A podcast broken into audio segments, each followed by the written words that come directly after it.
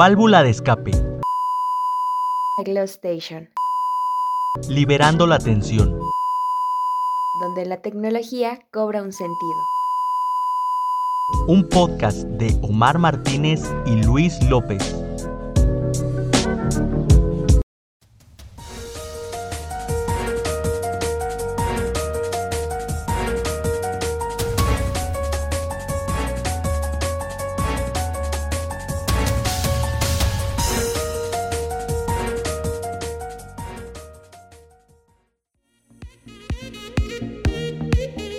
Hola, ¿qué onda? ¿Cómo están? Les saluda su buen y conocido amigo Omar, creador, junto con el buen amigo Alberto, del podcast Válvula de Escape. Deseando que tengan un excelente inicio de semana y en general que en estos días sean de provecho para ustedes. En esta ocasión les presentamos un episodio muy muy especial para nosotros en compañía de nuestras amigas y compañeras Devani y Montserrat, creadoras del podcast Close Station que pueden escuchar a través de Spotify, Anchor y otras plataformas. Así que si no lo has escuchado, este es el momento para hacerlo y conocerlas un poco más. Hey, hola, buenos días, buenas tardes, buenas noches. Como ya mencionó Omar, espero que se encuentren súper bien y esperamos que este episodio sea informativo y entretenido para ustedes, como lo es para cada uno de nosotros. Hola, hola, yo también los saludo desde acá. Igualmente, espero que disfruten esta colaboración. En lo personal, me emociona mucho poder compartir este espacio con Omar y Alberto, con quienes ya llevábamos un tiempo. El placer es para nosotros y para nuestros oyentes. Recuerden que pueden seguirnos en nuestras redes sociales e interactuar aún más con nosotros. Subimos contenido interesante que les va a encantar. Sigan cuidándose y tomando las medidas sanitarias porque a pesar de que ya existe la vacuna y muchos de nosotros ya tenemos inclusive las dos dosis, pues recuerden que pues nadie está exento. Ya que estamos tocando el tema del encierro, ¿qué onda? ¿Ustedes qué han estado haciendo en sus ratos libres? Eh, claro, dejando de lado que tienen actividades como la escuela, trabajo y demás. Eh, más que nada, pues, por ejemplo, sus fines de semana, para echar flojera, ya saben. Pues yo la verdad me la paso viendo series o videos de los panchos en YouTube, pero realmente es ya por mi edad, me dan más ganas de pasar más tiempo con mis mascotitas y durmiendo. Yo solamente me la paso haciendo pendientes de trabajo o tareas. Casi tiempo libre no tengo, pero el que tengo libre me la paso viendo algunas películas o series. No sé si ustedes conozcan los K-dramas, pues todo lo que tenga que ver con la ola coreana me encanta, así que es lo que más suelo consumir. Yo me la paso viendo anime. Durante este tiempo de encierro, mi adicción a este tipo de producciones aumentó. Eh, siempre he sido fanático, la verdad, pero ahora sí me pasé, la neta. La verdad, hasta veo TikToks de, de anime y toda esa onda. Pero bueno, hoy hablaremos más o menos sobre esta onda. ¿Alguna vez han estado o escuchado el término de transmedia o sobre las nuevas narrativas? Es aquí donde entramos nosotras, que con ayuda de nuestro siempre confiable San Google y que en esta y que en esta ocasión por ser una colaboración, quien nos hará los honores es Omar. Así que adelante. Nah, hombre, pues qué honor tan grande. Bueno, pues San Google define a la transmedia como un tipo de relato donde la historia se despliega a través de múltiples medios y plataformas de comunicación. Una definición más nos dice que el concepto de transmedia usado por sí mismo tan solo significa a través de diferentes medios. Transmedia a ese nivel es una forma de hablar de la convergencia como un conglomerado de prácticas culturales. Recuerden más o menos las definiciones porque más adelante las estaremos usando para abordar el tema más a fondo, camaradas. Ahora yo les compartiré una definición sobre las nuevas narrativas que dice más o menos así. Son nuevas formas de contar historias que trascienden los límites conocidos, donde el espectador pierde su pasividad y se convierte en partícipe del relato. Este universo de comunicación digital requiere la incorporación de nuevos saberes, herramientas y modelos de negocio. Para hacerlo de una forma más sencilla y siguiendo la línea de trabajo de Robert Aparici y David García Marín, los productos transmedia son relatos que se transmiten a través de múltiples medios y plataformas, no solo en los convencionales o análogos que pues ya todos conocemos. Y en ellos también los usuarios participan de forma activa en la expansión de esas grandes producciones, a través obviamente de sus aportes. Si escucharon nuestros episodios anteriores, seguramente recuerdan el término de prosumidores, que son aquellos consumidores que gracias a su afición o conocimiento sobre un tema se convierten de igual forma en productores, de ahí el concepto de prosumidores. Cabe mencionar que el tema de este episodio surgió gracias al libro Sonríe, te están puntuando, un libro bastante interesante en donde ejemplifica y explica acerca del contraste que existe entre las narrativas análogas y las nuevas narrativas popularizadas con la llegada de la digitalización. Ya que lo mencionas, si nos ponemos a pensar, el curso de las narrativas anteriores sufrió un cambio radical con los productos multimedia que se nos ofrecen actualmente, ya sean series, películas, novelas y demás, que consumimos día con día y que quizás no habíamos notado. Muy buena observación. De hecho me ganaste un poco lo que quería decir. Porque las grandes narrativas que dominaron hasta la mitad más o menos del siglo XX, cuando pierden su valor desde la Segunda Guerra Mundial, y precisamente con la creación de nuevas tecnologías, la ciencia y el saber acumulado, se ofrecen nuevas perspectivas, lo cual modifica estas narrativas a las que ya estamos acostumbrados.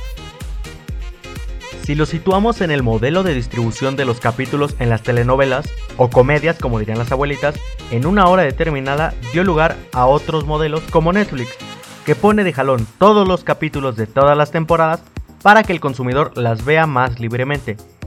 Y esto mismo es una modificación de las condiciones narrativas y los patrones de lectura y consumo de relatos convencionales a los actuales. Sí, de hecho, si recuerdan antes, los episodios los veías por día y de hecho a veces hasta por semana. Y te dejaban un buen tiempo esperando a ver qué iba a suceder con tu personaje favorito o el rumbo de la historia. Ahora ya te puedes echar casi una serie o la temporada de una serie completamente en un día, o sea, en un maratón te puedes echar, sí, toda la serie si tú gustas. Como lo menciona Omar, ya existe más libertad en este sentido. Otro aspecto importante, además del que mencionas, es que las narrativas han evolucionado y se deja de ser tan descriptivo, deja más a la imaginación del consumidor. Es decir, se aleja de dogmas convencionales y verdades absolutas, como cuando no dejan de describir a un determinado personaje y permite que el consumidor lo idealice a su interpretación. Cada quien tiene un relato o una forma de verlo, ¿no? Hay realidades, no hay realidades absolutas hay puntos de vista solamente. Y es que en la actualidad y con la llegada de la era digital o bien la digitalización, muchos sectores de la vida cotidiana han cambiado significativamente. Y aunque parezca repetitivo, y aunque parezca repetitivo, esto se enfatizó aún más durante la pandemia. Ejemplo de ello está el sector educativo, que aunque ya en varios estados está regresando a las aulas, muchos de nosotros seguimos en la educación a distancia o de igual manera en las cuestiones de trabajo. Muchos siguen, el, muchos siguen en la modalidad home office. En el sector de entretenimiento, que es del que estamos hablando, se popularizó videojuegos, redes sociales, entre otros. Y la interacción se cambió a interactividad, lo que da paso a un tipo de socialización distinto. Es decir, se crearon espacios o lugares virtuales en los que podemos compartir ideas u opiniones con las demás personas. Llegados a este punto, ahora se entra en debate sobre los espacios que son considerados como lugares y no lugares, ya que en nuestra era los espacios de las narrativas se configuran crecientemente como no lugares. De hecho, Aug definió los lugares mediante su posición al espacio antropológico de socialización tradicional. El no lugar es un entorno de tránsito cuya narrativa rompe los principios del espacio antropológico. Los no lugares de la chaviza se configuran como espacios donde los panas están rodeados por más panas con los que no se comunican, ni interactúan, ni comparten experiencias. Básicamente no se hace nada. Son entornos donde se construyen identidades compartidas, lugares para el individualismo colectivo y el consumo a lo desgraciado. Los centros comerciales, autopistas, aeropuertos son ejemplos. Son espacios con personas pero que no tienen algo en común que permita la interacción. Entonces, ¿ustedes consideran que el espacio virtual es un lugar o un no lugar? Porque es cierto que es un espacio a través del cual navegamos y realizamos actividades por cuenta propia sin la finalidad de establecer relaciones con otros individuos. pero las múltiples revoluciones sociales y movimientos ideológicos del siglo XXI que se han realizado a través del intercambio de ideas en Internet nos hace definirlo como un espacio antropológico, o sea, para pronto es al menos un lugar, o al menos para mí. Yo también pienso que el espacio virtual es un lugar porque hablando de redes sociales, desde el momento en el que mandamos una solicitud de amistad o comenzamos a charlar o interactuar, cuando nos aceptan la solicitud, ya es un espacio de interactividad y esto se sugirió a partir de la llegada de la web 2.0. Si la topas o has escuchado hablar de ella, ¿no? Bueno, la web 2.0 vendría siendo la internet que se caracteriza por intercambio de opciones e información y que durante esta época es donde empiezan a surgir las redes sociales y los blogs. Aquí entra el término algoritmo, un concepto que muchos hemos escuchado, pero quizás no todos entendemos las dimensiones que tiene, lo que ha permitido que se obtenga una fe ciega en estos y permita la toma de decisiones sin que nos demos cuenta. El algoritmo nos hace la vida muchísimo más fácil sin duda, pero a su vez nos hace más tontos. Nos comienza a dominar, nos ordena qué ver, escuchar, leer o buscar, y nosotros formamos nuestra personalidad digital a través de este. Ya entrados en este rollo de los algoritmos, deriva a algo mayor que sería el Big Data. Y siento que también es interesante abordarlo, porque ahora el Big Data conoce más de nosotros que nosotros mismos, y es la fuente universal donde se almacena nuestra información incluso personal. Y es así como silenciosamente la web empieza a conocerte, y sabe desde el próximo destino a donde vas a viajar, o que en las madrugadas escuchas rolas dolidas de Espinosa Paz viendo el perfil de tu ex Imaginen qué perro oso, banda.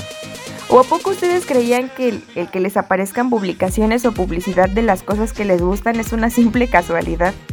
Es como cuando vemos una serie y nos clavamos viéndola y después en publicidad de Mercado Libre, por ejemplo, eh, nos están ofreciendo ropa o mercancía de esa serie. Y no solo en eso, porque también se da en el caso de la música te ofrecen discos o cuando van a hacer un tour te ofrecen boletos, playeras y demás mercancía. Y lo peor del asunto es que al menos yo sí caigo. Ejemplo de eso es el juego del calamar. Todos queremos los uniformes rojos con máscaras de cuadrado, la neta. Son cosas que nos servirían para un rato o quizá nada más es como mera vanidad, pero ah, cómo llama la atención comprarlas. De hecho, justamente de esta creciente digitalización es que muchas corporaciones y empresas comienzan a desear tener más control sobre la sociedad o bien las masas, ¿no? Y bajita la mano te ofrecen nuevos productos audiovisuales, como antes mencionados, son las series, las novelas, películas. Y no me dejarán mentir, hoy en día el número de personas que tienen acceso a una plataforma de streaming es muy elevado, ya sea Netflix, Amazon, no sé, Disney Plus, entre otras, ¿no? Y es por ello que se comienza a hablar sobre los productos o contenidos transmedia, que ya, pues, ya les definimos hace un momento. Un mismo producto que se ofrece en diferentes plataformas. Para ejemplificar un poco, pensemos en estas grandes empresas que están y que siguen haciendo billetudas, gracias a producciones que ya salieron hace varios años. Hablemos de contenidos transmedia como lo son Star Wars, Harry Potter y demás franquicias que no a todos les puede gustar, pero que han pegado y marcado fuertemente a nosotros como sociedad. Harry Potter es una saga de libros que próximamente se convirtió en un bestseller y que llegó al cine, y que a su vez también hay historietas, videojuegos, volviéndose un emporio enorme. Y lo mismo sucede con Star Wars, pues el fanatismo se volvió tanto que ya no bastaba simplemente con las películas, sino que el público pide cada vez más y por ello las empresas aprovechan y sacan más contenido para seguirnos entreteniendo y ellos no pierdan audiencia, sino que atraigan a más personas. Y no solo podemos hablar sobre contenidos de Latinoamérica, también los productos japoneses o coreanos como los que hablábamos hace un rato son importantes. El más claro ejemplo que al menos yo puedo tomar es Naruto, y ojo, no quiero sonar otaku, pero cuando Naruto comenzó, su fuerte en sí era el anime o serie animada, como quieran llamarle. Y antes recuerdo que se transmitía a las 5 de la tarde en el canal 5 y solo se presentaban los mismos capítulos de siempre. Y también si no mal recuerdo, los capítulos salían antes cada jueves y en ese entonces si querías podías ver los capítulos por YouTube, algo que ahora ya no se puede por el copyright y solo encuentras pequeños pedazos de los capítulos en, en, esta plataforma. O también en Facebook los puedes encontrar, pues existen fans que los suben a grupos o páginas y pues si ya eres de mucho varo puedes pagar en una plataforma en la que suben contenido de anime. La verdad es que ahorita no recuerdo muy bien cómo se llaman esas plataformas. Crunchyroll of Animation, pero pues no salen tan caras. Además pues tienen las ventajas de que puedes ver los capítulos desde que salen, sin anuncios ni nada, en su idioma original, subtitulados y hasta doblados al español o al inglés. Ah, estas yo sí las pago, no tengo queja alguna. Vale la pena no comer carnal, pero bueno, esa es otra historia. Bueno, si de ti no me sorprende, eres capaz de no comer nomás para pagar la cuenta y no perderte tus animes. He conocido aficionados, pero créeme que cuando les digo que Alberto es bien otaku, es bien otaku. Se la pasa platicando de Naruto y recomendando Kimetsu no Yaiba. Llevarlo a fiestas es una tortura, porque cuando menos te des cuenta empieza a hablar y de seguro que empieza a recomendar a todos ver anime. Ya no es raro, la verdad. Sabía que algo andaba mal desde que me enteré que hacía TikToks de anime. Épale, épale, sin criticar, carnal. Nel, yo siento que todos tenemos nuestros gustos buenos y que simplemente no son raros como tal.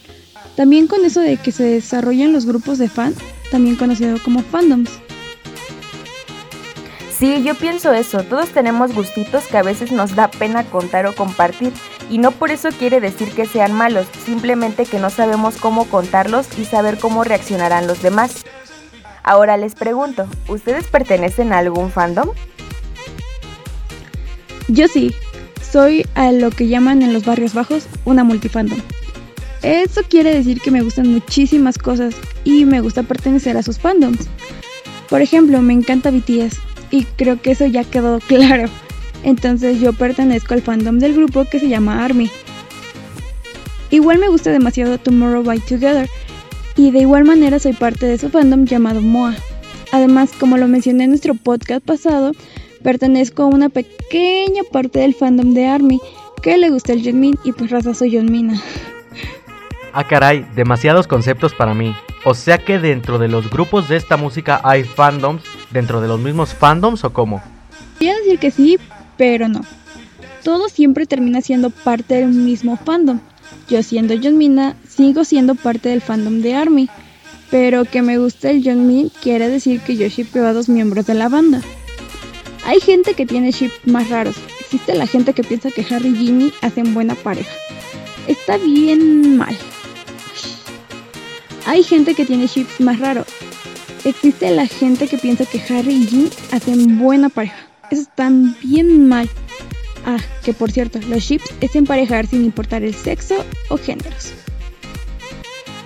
Después de shipeos y compartir nuestros gustos y deseos raros, hay que entrar en materia pues los transmedias hay que establecer mm, establecen algo muy importante. Lo primordial son los usuarios. Ellos hacen posible pues toda esta onda en general. El usuario es el consumidor interactivo del contenido transmedia. En la ficción interactiva el usuario es más importante en la ficción tradicional. Pues de hecho los usuarios se han vuelto cada vez más importantes en los contenidos transmedia. El más claro ejemplo es en los famosos contenidos wiki. En este reina más el usuario que el autor. Para dejársela fácil es como buscar quién era Comp y que aparezca que era tu padre, ¿no? Incluso las franquicias aprovechan de los fans. No les importa ya ser ricos. Buscan cómo enriquecerse aún más. Tan solo los fans, cuando sienten que la historia tienen huecos, ellos deciden crear nuevas historias que no siguen el rumbo de la historia original, porque obviamente ellos no son los creadores. Solamente se convierte en un extra, pero que a muchos les puede o no gustar. Pero esto aplica para todos los productos transmedia. Existen dos tipos de contenido, los que mejoran con el tiempo y los que se deben de consumir a tiempo para disfrutarlos. Y esto termina por evolucionar en marketing. Las productoras de los transmedia aprovechan los fanarts y hacen sentir complacidos a los usuarios. Pero esto se puede complicar cuando chocan los contenidos originales con los fanarts, en pocas palabras, las historias canon y las no canon. Además, que a veces sí se hacen desastres entre los fans que llevan todo un punto bien extremo. Y las compañías no son tontas, porque los prosumidores son los que hacen chamba de a gratis. Y hasta podríamos decir que ellos solitos explotan sin ganar varo.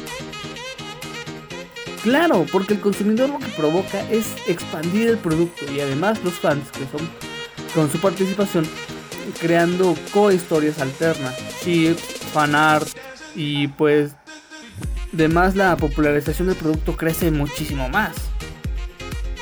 De hecho, Henry Jenkins habla precisamente sobre este fenómeno y defiende que los grandes mundos narrativos ahora se pueden considerar como marcas, y claro que tiene razón.